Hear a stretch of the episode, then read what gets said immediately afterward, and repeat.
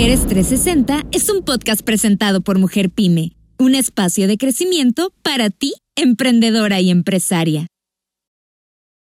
Hola, bienvenidas a otro programa de Mujeres 360. Mi nombre es Karen Ríos y soy la directora operativa de Mujer Pyme. Queremos darles la bienvenida a todas aquellas personas que nos ven a través de Facebook o que nos escuchan a través de Spotify o el canal de YouTube. Recordarles que este es un programa semanal en donde nos pueden encontrar en las diferentes plataformas digitales.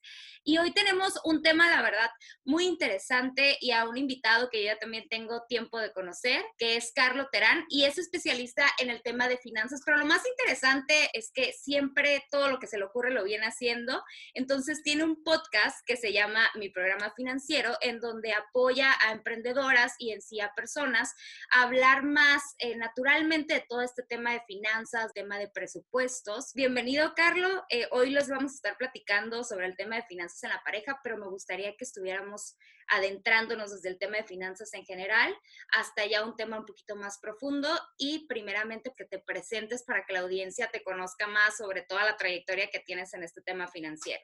Pues primero que nada, gracias por la invitación, Karen. Te lo agradezco mucho a ti y a, todo, y a todo el público y al, equipo de Mujer Pyme. La verdad que muy agradecido con la invitación. Creo que le echaste demasiadas flores, pero bueno, trataré de hacer una, un, buen trabajo. Eh, como mencionaste al principio, soy originario de aquí de la región, de, de Tijuana y San Diego, crecí en Tijuana. Este, Estudié en el Instituto México, luego me pude ir a estudiar al TEC de Monterrey. Después del TEC de Monterrey entré a trabajar a una consultoría en Estados Unidos que se llama Bain Company, donde ahí me metí un poco más en la industria de, negocios, bueno, en varias industrias. Empecé en aerolíneas, de hecho, una aerolínea que seguramente muchos han volado, me tocó participar en la creación del plan de negocios y luego de ahí migré a los fondos de capital privado, primero en bienes y raíces, luego en fondos de capital privado en diferentes industrias, servicios financieros, médica y educación. En el Inter hice una maestría en, en la Universidad de Northwestern, en Kellogg Business School en, Chicago. Y, bueno, eh, recientemente también volví al mundo de bienes y raíces en cuanto al tema de, de, capital privado, ¿no? He emprendido un par de negocios, he tenido varios fracasos, de hecho eso es parte de lo que me llevó a meterme un poco más al tema de las finanzas personales. Entonces, pues sí, muy, muy contento de estar aquí, muy contento de ver la misión que tienen ustedes y ver si, si mi experiencia les puede servir eh, en su camino. No, no solo mi experiencia, desgraciadamente hoy no está mi compañero con quien comparto el podcast, Claudio Robertson, que es de Ensenada y también tiene una trayectoria eh, larga en Nueva York y en bancos. No nos puedo acompañar el día de hoy, pero sin él este camino de hacer este podcast no hubiera sido posible, ¿no? Como bien dijiste, cuando se me ocurre una idea, trato de implementarla, no siempre exitosamente. Y a ti tocó conocerme, creo que cuando estaba empezando, se llamaba Fan por Fan en ese momento y se llama Fan Fútbol. Este, entonces, bueno, pues un gusto estar con ustedes precisamente, Carlos, ahorita que mencionas toda la parte de tu trayectoria, desde ser un emprendedor hasta como la experiencia en diferentes compañías, adentrarte más al tema de capital privado, finanzas, algo que a mí siempre me ha llamado la atención tanto de ti como de Claudio es que intentan decir las cosas de una manera muy concreta y directa, ¿no? Y siempre dejando tareas de me cumples estas tareas y cuando las cumplas vamos al siguiente paso. Entonces, la manera en la que ustedes lo abordan de una forma súper sencilla de cómo perderle el miedo a la parte financiera y sobre todo al perderle el miedo, cómo tomar mejores decisiones para todo este tema del dinero, que como te platicaba al principio, pues es un tabú tanto en tu emprendimiento como el tema de las finanzas personales. En el podcast que estaba escuchando el otro día, platicaban que en la manera en la que el contexto familiar se desarrolla pues influye mucho en cómo manejamos las finanzas, tanto en nuestra vida como en nuestro negocio. Entonces quisiera que me platicaras un poco de eso, de cómo el contexto familiar del que venimos, pues afecta en toda esta parte de cómo vemos el dinero, o influye, para no decir afecta. Sí, pues es bien curioso verlo, ¿no? Ya ahorita a otra edad, ya como padre de familia, yo tengo dos hijas, estoy casado pues, mucho tiempo, ya voy a para 14 años. Y mucho de esto empezó en el 2010, 11, cuando decidí emprender eh, empezar una compañía de medios digitales, no tenía ni idea cómo empezar la compañía de medios digitales. Y mi esposa y yo en ese momento veníamos graduándonos de la, de la maestría, mm, nosotros nos fuimos, nos las pagamos nosotros y pues sales como en Estados Unidos debiendo bastante dinero a estas escuelas. Y el primer momento empezó cuando nos dimos cuenta que yo creo que había más dinero en el closet que lo que teníamos ahorrado, ¿no? y, y, el emprender en esto nos hizo cuestionarnos mucho lo que habíamos hecho nosotros en nuestra carrera profesional en cuanto al dinero. Y para la gente que a lo mejor es más joven, veníamos saliendo de una crisis eh, bancaria del 2007 al 2009, que de hecho Claudio trabajaba en Lehman Brothers, que fue el único banco que, que terminó tronando realmente eh, y que sí lo dejaron que se liquidara. Y, y esa época yo creo que nos marcó a los dos y, en mi caso me marcó mucho porque yo tenía una idea de cómo iba a salir de la maestría y que iba a haber muchos trabajos en capital privado, se secó, se secó el mundo y, y, nos hizo cuestionarnos en mi persona y a, y a mi esposa el saber cuál ha sido nuestra relación con el dinero y por qué hemos llegado a esa etapa. Teníamos 30 años, yo en ese entonces ya tenía menos. Este, no, no, voy a decir esa edad porque luego saben, pero tenía bastantes menos. Este, y darnos cuenta que crecimos diferentes con, en temas del dinero, ¿no? En, mi caso, yo crecí con unos papás que se casaron muy jóvenes y a lo mejor me tocó una época complicada de ellos de, de que empezaran a, a, a, salir adelante en sus trabajos y como pareja, ¿no? Ahora lo veo y a mi edad mi papá tenía un hijo de 16, 17 años, no, no me lo puedo imaginar yo.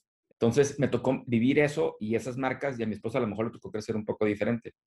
Y fue la primera vez que nos cuestionamos pues para qué estábamos trabajando y si queríamos seguir viviendo como vivíamos, ¿no? Cuando renuncié a mi trabajo para empezar lo que terminó siendo Juan Fútbol, que es un sitio de deportes digitales, pues Gloria, mi esposa, tenía ocho meses embarazada, debíamos la vida, debíamos la maestría, y empecé la, la compañía con una tarjeta de crédito, y de ahí empezó un camino en tratar de encontrar, pues, cómo, cómo otros han salido de deudas y cómo otros han planeado mejor su vida financiera. Y desgraciadamente en América Latina hay poca gente que hable el tema. Y en Estados Unidos este tema es mucho menos tabú, la gente habla mucho más y aparte hay mucho más información. Entonces, en este proceso es donde nos dimos cuenta pues, que crecimos diferente, que teníamos filosofías de vida diferente y que hablar del dinero no debería ser un tema ni de nosotros, ni que apoyemos a quien pudiéramos apoyar con nuestros, nuestros aprendizajes, ¿no? Pero no es fácil. Para la mayoría la gente que, que, nos ha tocado ver, y en mi caso que me ha tocado sentarme a platicar con ellos y me han compartido su experiencia, sí tiene mucho que ver cómo crecieron, qué los ha marcado, qué es un tabú y, y lo otro es qué huecos se están llenando, porque a lo mejor te puede ir muy bien, pero te estás gastando el dinero porque te estás llenando un hueco que quieres llenar que a lo mejor no lo tuviste de chico, ¿no? O me ha tocado ver gente que, que le da miedo volver a vivir una crisis y no disfruta su patrimonio o sus ahorros porque no se lo quieren acabar, cuando probablemente lo que se quieren gastar es ir a comer una vez a la semana más fuera de su casa o ir al cine, no sé, al VIP, si es alguien que quiere gastar un poquito más que el cine normal. Y no lo hacen, ¿no? Porque no, no han podido dejar esa marca que los dejó tan dolidos de chicos, ¿no? Entonces es un, es un tema, yo creo que de las finanzas mucho más psicológico que numérico, pero el mundo financiero ha sido muy bueno para venderte conceptos que se escuchan complicados cuando la realidad es que no justo como lo comentas ahora, y es algo que me llamó mucho la atención del podcast, es que dicen que el tema del dinero y de las finanzas no solamente es en la parte administrativa, sino en toda esta parte de psicología que ustedes tratan de darle mucho énfasis. Y platicando más de las finanzas de pareja, ahorita que mencionabas a tu esposa Gloria, aquí la pregunta principal es, ¿cuándo consideras tú viable que en una pareja deben de empezar a hablar sobre el tema del dinero, en qué se gasta, sobre cuánto gana cada quien, qué es lo que aporta. Digo, ahí ya son muchas preguntas, pero del contexto general, que va más relacionado al plan de vida de la pareja, eh, porque mencionaban ustedes en el podcast que 65% de las parejas, decías en Estados Unidos, pues se divorcian por el tema del dinero. Entonces, sí es algo que marca realmente gran pauta de la relación que se lleva, ¿no? Sí, mira, yo creo que si, si tomaste la decisión de casarte y vas a compartir casa, vas a compartir cuerpo, pues tienes que compartir cartera, ¿no? A final de cuentas. Y soy medio crudo, pero cuando lo pones en contexto, algo que me ha pasado mucho es que con las parejas que me empecé a sentar al principio, y, y, poniéndolo en, pare, en, pareja, ¿no? Porque también hay gente con la que me ha buscado que no está casado o está divorciado, divorciada o enviudó. Y yo les decía, es que no puede ir uno, tienen que ir los dos, porque esto es un camino de dos. Y si tú me vas a buscar, a mí o al Claudio o, o a los dos juntos, para platicarme tu lado de la historia y quejarte o decirme que no me puedes contar porque no tienes confianza, que yo soy la persona equivocada, ¿no? Entonces, tiene que empezar de ustedes dos, porque si no comparten la, algún objetivo en común, que, que, no tiene que ser el mismo, y probablemente los dos tengan que ceder, pues la verdad es que va a ser muy complicado y el problema, como el interés compuesto, se va a empezar a agravar con el tiempo, ¿no? Porque, porque creo que parte mucho de este proceso es que uno, que, que cada quien ceda en algo pero que sí luchen por algo, ¿no? Porque como que la gente no piensa en que va a envejecer hasta que empieza a envejecer. Digo, en mi caso, que ya tengo 40, digo, no manches, ya pasó la vida, ¿no?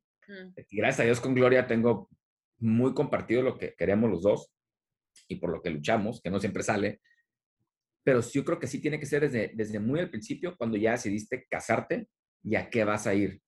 Lo otro que tiende a pasar es que luego, pues la vida pasa y puede ser que alguien, ojalá no pase, pero se enferme o, o fallezca y la otra persona nunca ha tenido el contexto de lo que había, especialmente si es la persona que no es la encargada de llevarla pues el día a día del dinero a la mesa, o si los dos trabajan y uno le da mejor que a otro y falla esa persona, pues ya subes tu ritmo de vida a un nivel más alto, ¿no? Y cuando falla esa persona, a lo mejor nunca supiste ni si tenía seguro de vida, ni si tenía seguro médico, ni si había un testamento, ni nada, ¿no? Que son cosas que yo creo que son sí difíciles de hablar, pero es mejor hablarlos cuando estamos los dos en buenas condiciones que que no. Y este proceso, entre más temprano lo empieces, yo creo que es, es mejor. Es muy raro que alguien se arrepienta de, de compartir demasiado. Digo, seguramente alguien si pasa por un divorcio, pues probablemente ahí depende de cada quien, ¿no? Pero ya que empiezas a, a, pensar en casarte y tener hijos, yo creo que es bueno compartir, ¿no? Y por ejemplo, aquí hablamos de un contexto así más general de tú con tu pareja lo platicas, pero ahora me gustaría hablar también de las herramientas, ¿no? Ya una vez que hablamos de, oye, este es, a mí me gustaría esto, esto es lo que tengo de ingreso, ¿cómo lo vamos a implementar? Y creo que es algo que mencionan mucho ustedes y es parte también de, de la estructura esta de mi programa financiero, ¿no? Tanto en pareja como a manera personal, cómo implementar el tema de las finanzas. Sí.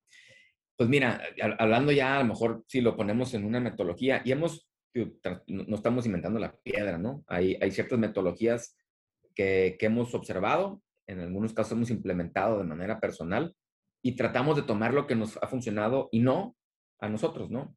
Eh, en mi caso, lo que yo hablaba mucho de que el objetivo número uno de la mayoría de la gente debe ser salir de deudas y estar cubierto por lo menos en lo básico, ¿no? En cuanto a tus seguros. Entonces, si lo vemos como por pasos, eh, el primero que yo creo que, que es tener idea de cuánto ganan y en qué gastan, ¿no?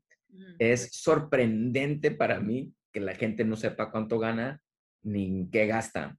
Y no se trata, que, que, esto creo que es la parte complicada cuando alguien escucha finanzas personales, es, híjole, me van a contar hasta los centavos y no voy a poder comprar el café en el Oxxo. A mí me encanta comprar café y todos los días de mi vida pienso comprar café. Con todo y que sé que si ese café lo invierto, el interés compuesto de ese número va a ser grande, ¿no?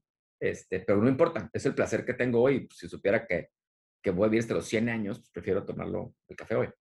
Entonces, cuando les decimos, oye, hazme un presupuesto con cuánto ganas y en qué gastas, es una primera herramienta para que se den cuenta si ellos dirigen el dinero como si fueran soldados en qué quieren que pase o si el dinero los, los dirige a ellos, ¿no? Que nomás les entre sal. Porque la mayoría de la gente pues, quisiera tener un poco más de holgura para hacer algo. Entonces, uno, hacer tu presupuesto. Dos, que tengas un fondo de emergencia o un ahorrito. Nosotros le llamamos como el colchoncito, que fuera bueno tener 5 mil pesos, mil pesos, 5 mil pesos, 10 mil pesos, o si lo quieren ver en dólares, lo que sea. Eh, pero después de que tengas tu presupuesto completo, y si eres casado y con hijos, pues tener unos 3, 6, 12 meses eh, fuera muy bueno, porque pues si pasa la vida o alguien corre, pues tienes tiempo para poder maniobrar. Lo que me pasa mucho con esto es, es que yo no, yo no puedo porque vivo al día. Y mucha de la gente que nos ha tocado ver, hay niveles de poder adquisitivo que sí, es muy complicado y más si eres emprendedor porque no, no tienes ingresos constantes, ¿no? Pero alguna de la gente que nos toca ver que tiene ciertos tipos de empleos, pues sí, pero traes un carro de tres años de nuevo, sales a comer tres veces a la semana, etc. Entonces, si haces sacrificios y yo te digo, oye, ¿qué pasa si no tienes el carro?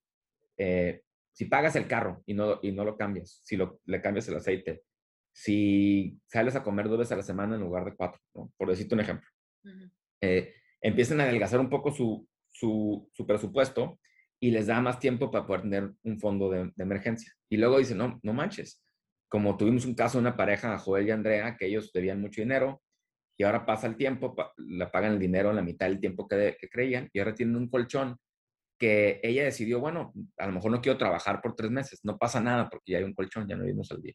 Entonces, ese es nuestro segundo paso, pensar presupuesto, colchoncito o fondo de emergencia. Luego, tener las necesidades cubiertas básicas, ¿no? que son los seguros. Que aquí también hay todo un tema complejo porque hay diferentes tipos de seguros, ¿no? Si tienes eh, IMSS o estás en Estados Unidos y tienes Medicare, Medicaid, o tu, o tu empleo te provee la seguridad médica, pues perfecto, ¿no? Hay, hay un ahorro. Pero hay gente que quiere tener un seguro médico privado, ¿no? Entonces, pues eso es un costo adicional. El segundo es tener un seguro médico, un seguro de vida, perdón. Y en el tema del seguro de vida, yo no soy muy creyente en los seguros de vida con ahorro porque son bastante más caros. Y hay seguros de vida sin ahorro que son mucho más baratos que también tienen un beneficio. Ahora, si no vas a ahorrar, tener un seguro de médico, un seguro de vida con ahorro se puede considerar.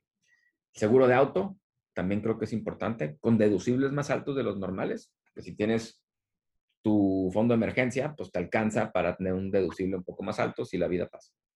Entonces, esos tres seguros son importantes. Si alguien tiene casa eh, en la zona de California o Baja California, si tiembla, son bastante baratos los seguros de contra temblor, la verdad, y no tienes que asegurar el terreno porque asegures la casa.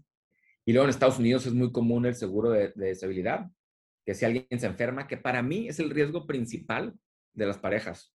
No es que alguien fallezca, porque digo, el dolo es muy grande de la persona que no esté, pero que alguien se enferme, especialmente quien trae la mayoría del ingreso a la casa, para mí es el riesgo más grande, porque ahora hay que vivir con la enfermedad y hay que sustituir ese ingreso, ¿no? Y esa parte es la complicada. Y hay otro tipo de seguros que no creo que valga la pena entrar en mucho detalle, ¿no? Pero, pero bueno, tenemos el, tema de los seguros. Luego también tenemos el tema de revisar el patrimonio, que es cuántos activos, de qué soy dueño, menos cuánto debo. Y ese yo creo que es el número más importante que para la mayoría de la gente deberían de medir. Es cuánto valgo. Y que con el tiempo, ojalá vaya subiendo. Y no es porque suba por deporte, es porque tarde o temprano a lo mejor te cansas de trabajar o quieres cambiar.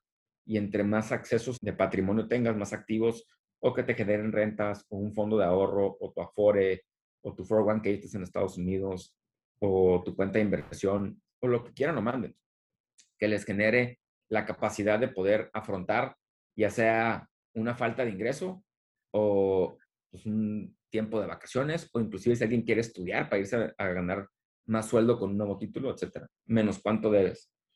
Y en el cuánto debes, pues hay todas las deudas que quieras, ¿no? Eh, las tarjetas de crédito, las tarjetas de, de departamentales, los autos. Yo creo que el error más grande de la gente es que se endeudan en autos y en casas más caras y más grandes de lo que necesitan, ¿no? Eso pasa mucho en Estados Unidos. Las casas, si lo vemos de 1950, 60, el tamaño es el doble y vive menos gente en las casas, ¿no? Entonces, el, el concepto que lo mencionamos en un podcast se llama house poor, ¿no? Que eres pobre de casa porque todo tu ingreso se va a pagar tu hipoteca, ¿no? Yo también le agregaría el carro porque también suele pasar. Lo otro también es deudas médicas que ojalá nadie le toque, pero pues eso también la vida nos va a pasar, ¿no? Y las enfermedades llegan a ciertas personas, ¿no? Y, y, y se endeudan. La principal causa de bancarrota en Estados Unidos son deudas médicas y la mayoría de la gente estaba asegurada, pero no tenía el seguro apropiado. Entonces, digamos, eso es tu patrimonio neto y calcularlo y entender cuánto tengo menos cuánto debo. Y por último, yo le agregaría que tuvieras tu plan de ahorro para el retiro, ¿no? Para que disfrutes la vida cuando estés grande y tu plan de ahorro para, para universidades de tus hijos, si es que es algo en los que los quieres apoyar. Hay gente y hay culturas en las que no, hay gente y culturas en las que sí, y es una, una decisión individual, ¿no? Y pues si sobra después de eso, que Dios no está fácil y, y, es un reto y, lo entendemos, eh, pues que te genere algo que, que, te sobre, pues que puedas invertirlo en algo que te genere más con el tiempo. Este, entonces, bueno, si vemos toda la gama de como la metodología, pues ahí lo mencionamos un poco. Y creo que también algo importante a resaltar, Carlos, es que comentabas que sin importar el nivel de ingreso, que la idea es adaptar qué es lo que se adapta al ingreso que estoy teniendo, tanto como persona como pareja, pero hacer ese presupuesto, saber en qué lo voy a gastar. Y algo que comentan ustedes mucho, ya lo mencionaste creo que dos veces en nuestra entrevista, es el tema del interés compuesto. Me gustaría que explicaras qué es el interés compuesto y por qué su importancia. pues sí, el interés compuesto para mí es el concepto creo que el, el, más importante en, en, este tema de las finanzas que, que, pudieras aprender, ¿no? Y tiene que ver con que el dinero trabaje para ti, ¿no? En lugar de que tú tengas que estar constantemente sacando de tu sueldo, ¿no? O si tienes un negocio de utilidades como, como es de ustedes, sino cómo invierto dinero que con el tiempo me genere más dinero y ese dinero me genere más dinero. y básicamente es, imaginemos que inviertes, voy a inventar un número, mil pesos en algún instrumento financiero, ¿no? Este, que tenga capacidad de reinversión. Vamos a decir una compañía pública, sin entrar en ningún nombre en específico porque no, no me gusta recomendar. Este, y esa compañía tiene un retorno de 10%, ¿no? Eh, hay 100 pesos que te tocaron a ti por tu parte de ese dinero y la compañía los vuelve a reinvertir, ¿no? Por ti. Y el año que entra es otro 10%. Entonces, no vamos en 1.20, vamos en 1.21. Cuando tú haces esto a través del tiempo, el interés compuesto lo que termina pasando es después de cierto número de años, es más grande lo que te generó ese extra 10% sobre el 10% que lo que metiste originalmente. Entonces ahí lo que importa más es que lo hagas lo más joven que puedas y que lo dejes correr lo más que puedas, ¿no? Si ustedes se fijan, el inversionista principal que yo creo que nos ha tocado vivir en los últimos 100 años, es, que es Warren Buffett, eh, que es un inversionista americano. Él empezó invirtiendo a los 6 años, compró su primera acción pública a los 11, está muy enfocado en el interés compuesto. Warren Buffett hoy vale 100 mil millones de dólares habiendo donado la mitad de sus acciones y no inventó nada. Lo único que entendió es que el interés compuesto, si lo empiezas muy chico, ahorras, inviertes, no pierdes el dinero y te genera un retorno aceptable, ese número es astronómico en 40, 50 o 60 años, ¿no? Que es el caso de él, ¿no? Es como la máxima evidencia.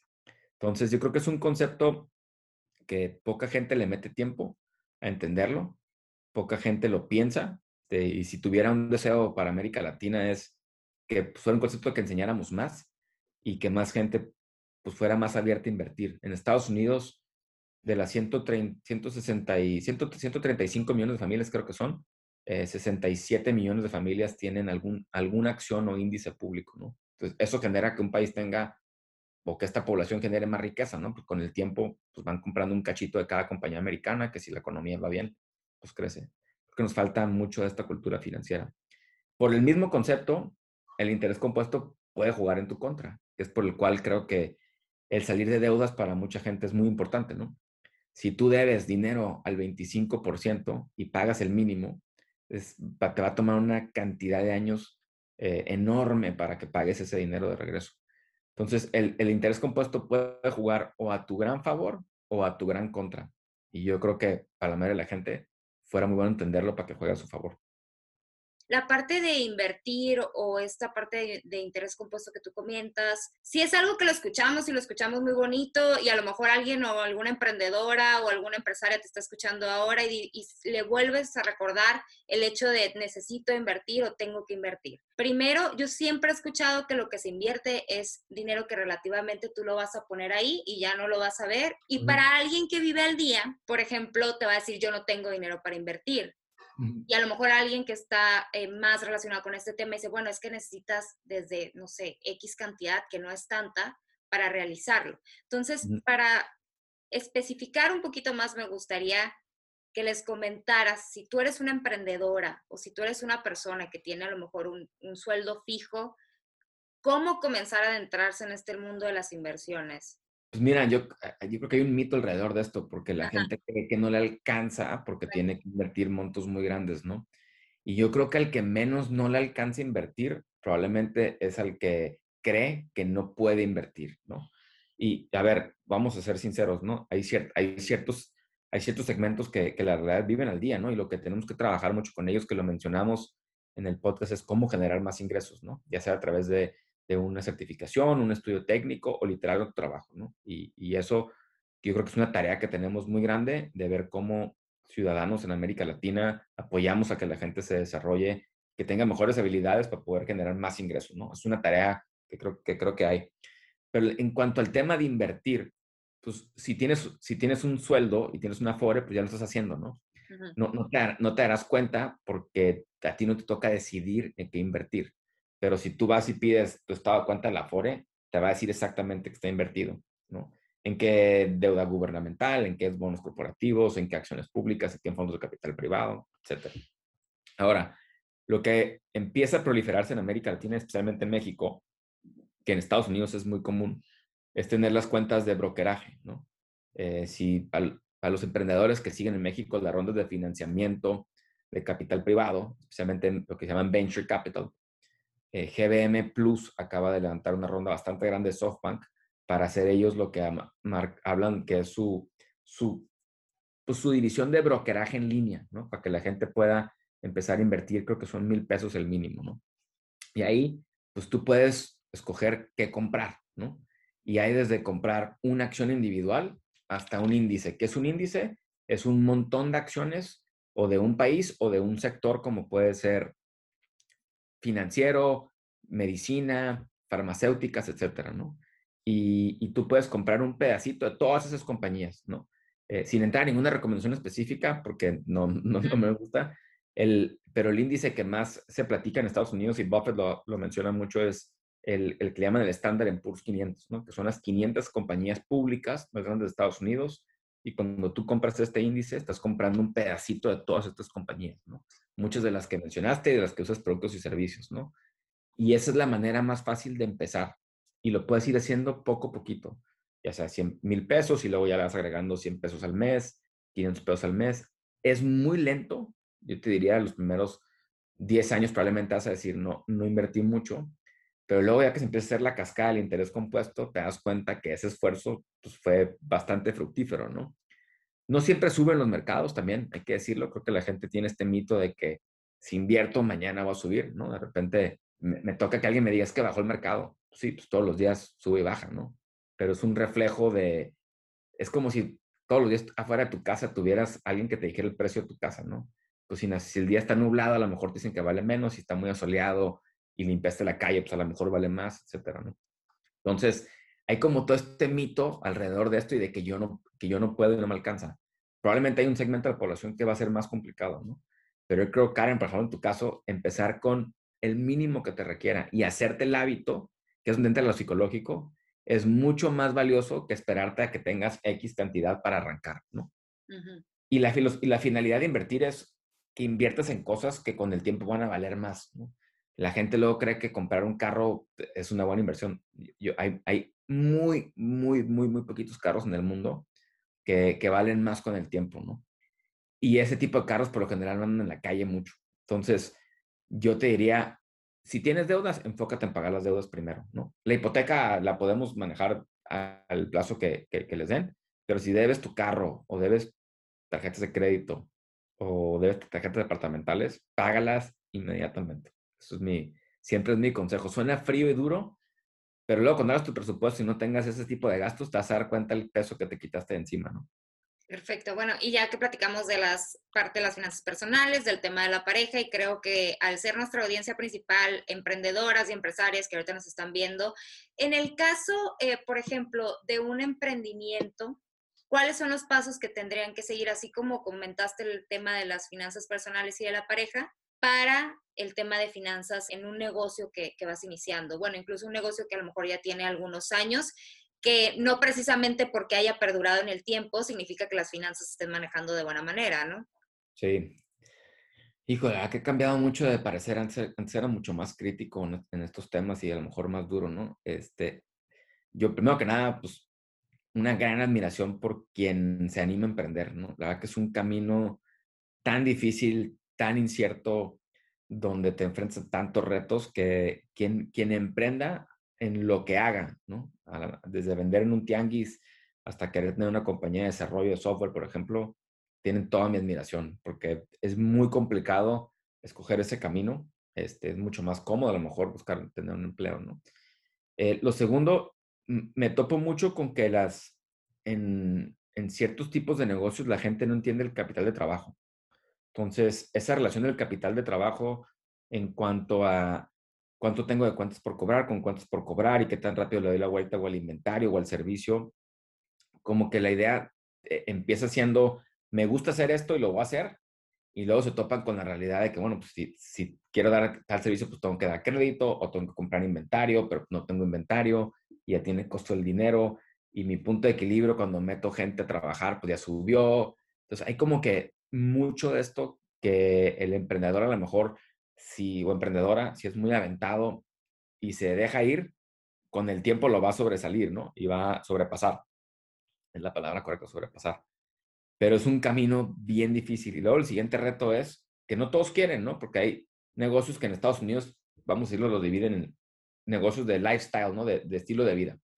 Eh, que nomás quieres llegar a tener tanto ingreso, tanta utilidad y no quiero crecerlo más. Muy válidos negocios, muy buenos, hay muchos. Luego hay negocios que alguien quiere crecer un poquito, ¿no? También muy buenos negocios. Luego hay negocios que quieres escalarlos, hacer más grandes. No todos los negocios requieren inversionistas. Un, un negocio de estilo de vida difícilmente puede aguantar un inversionista. Los últimos dos, dependiendo de la industria en la que estés y las características, sí. Lo que termina pasando es, que me ha tocado ver a, a muchos, es que esa pasión con la que empezaste, cuando te tienes empezar a enfrentar a la realidad de, de, todos estos escenarios, pues se vuelve mucho más complicada, ¿no? Porque ahora pues tengo que ver quién me presta para poder pagar el proveedor y pagarle a mis empleados y pagar la seguridad social y hacer todo este tipo de cosas que pues es parte del día a día de, de, ser emprendedor o emprendedora, ¿no? eh, yo siento que muchas veces también nomás buscan la opinión del contador y el contador o el, o el asesor, el que le quieran llamar, pero nunca le ha tocado vivir las tripas del negocio, no sabe de, los, de cómo hacer pricing en un negocio, de cómo escalar un negocio, o sea, es un especialista en un área, ¿no? Y muy bueno y muy necesario. Pero muchas veces como que recae el emprendedor y que, bueno, pues lo que me diga el contador, no, pues el que lleva el negocio eres tú. Y, se, y tratan de no fijarse como con las finanzas personales. En, no, las finanzas yo no las veo. Mm. Y habiendo estado en capital privado tanto tiempo y habiéndome tocado ver una cantidad grande de emprendedoras y emprendedores y haber invertido dinero de afores y de fondos de pensiones, eh, no es tu responsabilidad saberlo. Y esto es saber todos los números y por qué pasa y cómo buscar una solución. No que las tengas, para eso está pues, tu grupo de gente de confianza. Si tienes una empresa que tiene un consejo de administración, pues perfecto, ¿no? Pero, se, pero es bien importante, igual que con las finanzas personales, entrarle al tema, no perder el miedo y tratar de entenderlo. Porque si no, yo creo que estás postergando un tema que inevitablemente tienes que terminar sabiendo, ¿no? Y eso sin entrar a costeo del producto, costeo del servicio, eso ya es otro tema que podemos entrar a la rentabilidad por línea de lo que estás haciendo, etcétera. Entonces, en general, tú recomiendas que si tienes un emprendimiento, siempre estés al pendiente de las finanzas, aunque no seas tú el que lleve todo, si sepas de qué está sucediendo, cómo va todo en general. es tu responsabilidad saberlo, no, no, no sugiero, es tu responsabilidad saberlo, ¿no? Este, no, no es voluntario, yo creo que es forzoso que lo sepas, ¿no? Y más si estás emprendiendo en un negocio donde dejaste tu empleo y vas a tener dos cosas en qué pensar, en las finanzas del negocio y en tus finanzas, especialmente si eres alguien que tiene familia, ¿no? Eh, es, es, es, compleja eh, y complejo ese salto. Pues prácticamente ya estamos llegando al final del programa, Carlos. Y antes de irnos, me gustaría que nos compartieras dos cosas. Primero, ¿cuál sería tu último consejo para el tema de las finanzas en pareja, que al final fue lo que nos concentramos este programa? Y segundo, que nos digas en dónde te pueden encontrar para cualquier cosa relacionada a este tema. Eh, sí, bueno, pues el tema de, de, las finanzas en pareja, yo creo que el consejo es platicarlo, perder el miedo, este, entrar al tema psicológico, nosotros antes de entrar al tema del dinero, lo que le preguntamos, hacemos una lista de preguntas, ¿no? ¿Cómo creciste con el dinero? ¿Qué te dejó marcado dinero en, en, tu, edad, en tu edad pequeña, digamos, de no adulto? ¿Cómo has sido como adulto con el dinero? O sea, ¿has sido responsable o no? Eh, el otro es, ¿qué te preocupa? Y cómo te ves en 5, 10 y 15 años. Y que lo hagan de manera independiente y luego se lo compartan, ¿no? Y ahí luego le pueden meter el numérico, ¿no? Que hagan un intento de presupuesto, que saquen la cuenta de cuánto ganan y que calculen sus impuestos. Eso es bien importante, que luego la gente no calcula sus impuestos. Y si es dinero de, de la gente, que se lo dan a sus gobiernos respectivos en, el país en el que estén, ¿no? Eh, y que saquen qué tienen y qué deben. Ya con eso, eso es un buen arranque. Es una tarea compleja y, y, no lo hiciera a ver quién tiene la razón y que fuera un pleito, que sea un diálogo, ¿no? Y si alguien que no, que no le gustan tanto los números, pues que el, que le gustan los números entienda que pues, a lo mejor no va a ser un proceso de 10 horas, va a ser un proceso de una hora, a lo mejor, ¿no? Por decir algo. Entonces, eso fuera la primera parte de la respuesta y, y que lo hagan un diálogo constante y que lo platiquen y, y ojalá puedan llegar a tener una visión en común de, de qué quieren y por qué lo hacen. El segundo, donde nos pueden encontrar? Pues tenemos un podcast que llevamos, yo creo que unos 15 episodios. Se llama Mi Programa Financiero. Está tanto en Spotify como, como en Apple. Y también tenemos un sitio que se llama mi, mi programa financiero.com, que con el tiempo vamos a ir mejorando. Tenemos redes sociales, mi programa financiero en Facebook y en Instagram. En Twitter se llama mi programa financiero, mi programa Fin 2. Eh, y yo lo que les diría ahí, nosotros lo estamos haciendo porque creemos que hemos tenido la oportunidad de, de recorrer un camino, de salir de donde éramos, tanto de Tijuana y de Ensenada, y tener este recorrido de muchas experiencias y compartir lo que hemos aprendido, ¿no? Estamos muy agradecidos con nuestra región, por eso nos gusta mucho ver lo que están haciendo en Mujer Pyme. Y los dos tenemos de meta, pues en el largo plazo, que el tema de las finanzas personales y la educación financiera mejore en México, en América Latina y en el mercado hispano en Estados Unidos y que la gente, pues ojalá pueda llegar a tener un poco más de patrimonio y que no dependamos de decisiones de terceros para crearlo, ¿no? Yo creo que si, si podemos ayudar a, a alguien o a un grupo de gente, nos vamos a sentir muy satisfechos. Pues muchas gracias por tu tiempo, Carlos. Y muchas gracias también a todas las que eh, nos vieron en este programa. Recordarles que estamos en las diferentes redes sociales, Facebook, eh, Spotify y YouTube. Y nos vemos la siguiente semana con otro programa. Muchas gracias. Bye. Bye.